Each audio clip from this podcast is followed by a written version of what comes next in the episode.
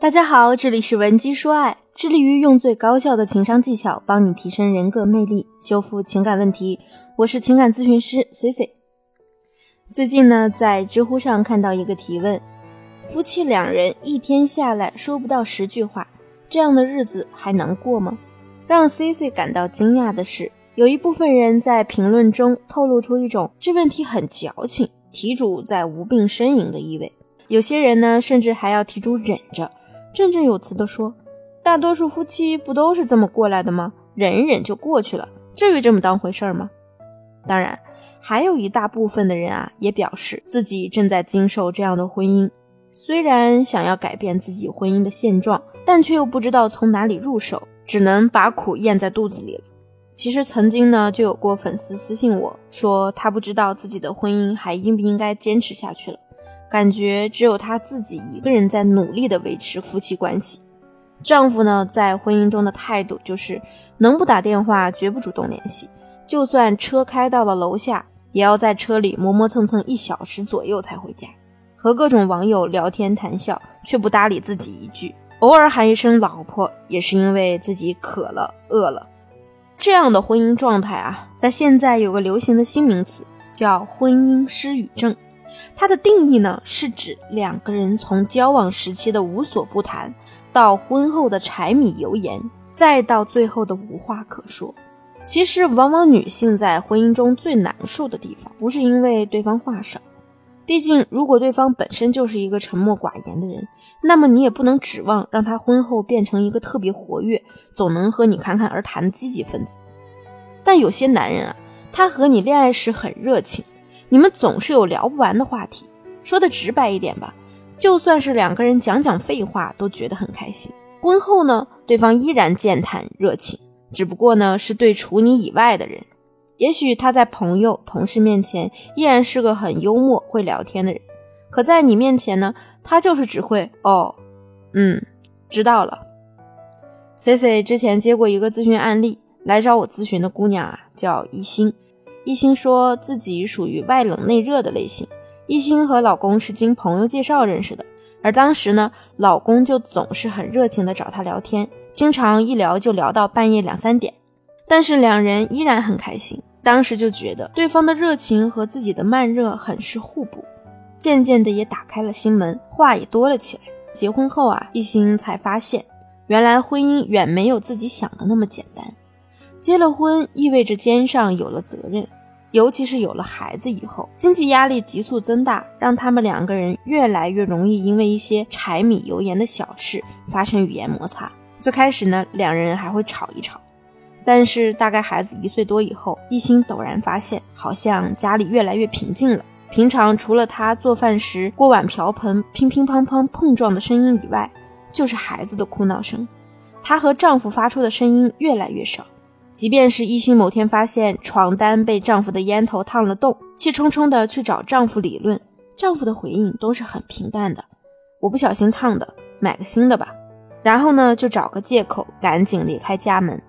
一心倒是经常听到邻居或者丈夫的同事，还是时常夸赞丈夫心肠好，会聊天，还羡慕一心有个模范老公。她在跟我谈及老公对外和对内态度的反差时呢，问我。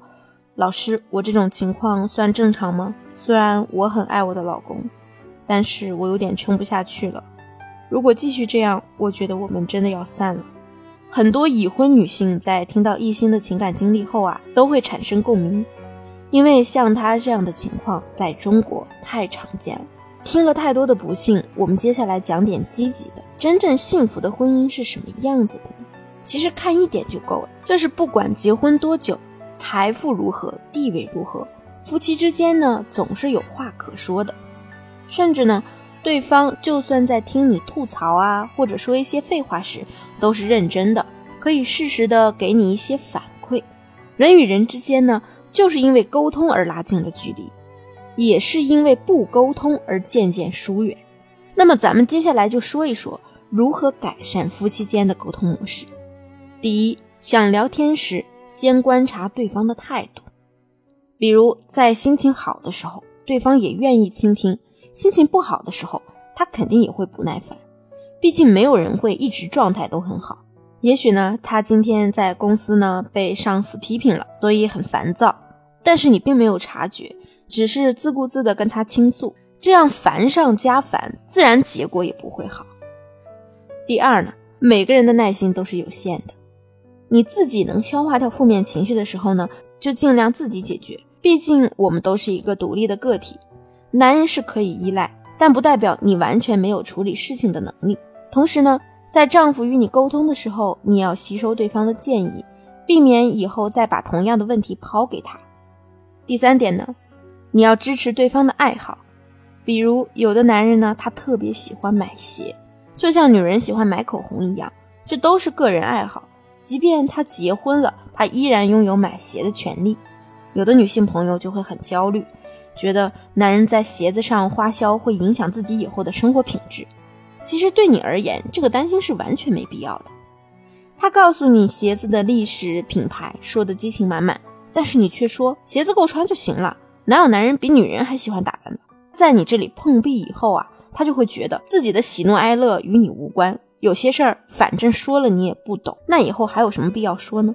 那么由这一件事儿就会逐渐的发酵，变成感觉和你三观不合，干脆其他问题也没有交流的必要了。因为每个人的兴趣点是不一样的，你不理解他的爱好很正常，毕竟男女思维是有差异的。就像男人也不懂女人为什么喜欢各种不同类型的包包一样。对于这样的差异呢，我们可以适度的去投其所好，了解一些初步的小知识。这样呢，当他觉得你为了他的爱好也能支持他、尊重他。那他也会愿意和你分享自己的快乐，你的爱好呢，他也会给予参考建议。当你把以上三点的内容融会贯通以后，就可以把夫妻的感情再拉回到正常的水平线上。这之后呢，再去进行我们的话术技巧或者调情技巧，是会引起对方的反思的，因为他会觉得自己之前的表现好像对你很不公平，继而呢，去加倍的补偿你。如果你想解决你目前在婚姻中、恋爱中的困扰，可以添加我的微信文姬零零六，文姬的全拼零零六，编辑你的问题发给我，我一定会有问必答哦。我们下期节目再会，文姬说爱，让你的爱得偿所愿。